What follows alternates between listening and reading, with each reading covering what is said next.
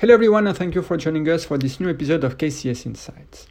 The US dollar experienced a marked rebound last week, plus 1.5% for the DXY, following the release of the inflation figure for April. Although US inflation was published uh, rather in line with expectations, it remains anchored at high levels, close to 5%, that challenge market expectations, suggesting that the Fed would be able to cut policy rates as early as the end of Q3 23. Still in the United States, the issue of the debt ceiling has not yet been solved. The one year CDS trades around 180 basis points and remains an opportunity from our perspective.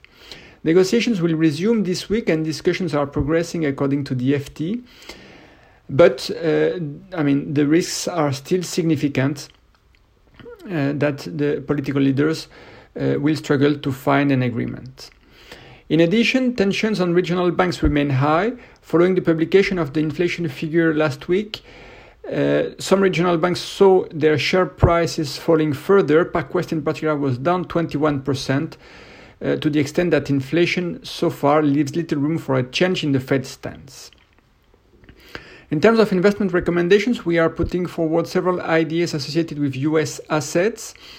First, we are strengthening US investment grade credit for the carry above 5% and also for protection purposes against the economic downturn or any recession going forward.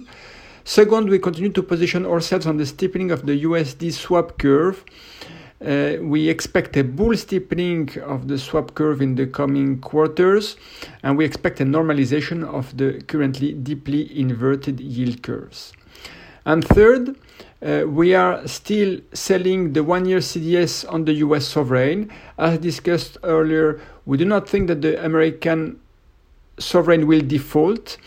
Uh, we think that there is a risk that leaders fail to find an agreement in due time, but we don't think it will lead to a default.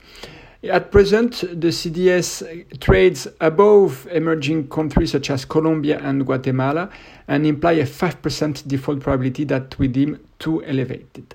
Thank you for your attention. I wish you a very good week.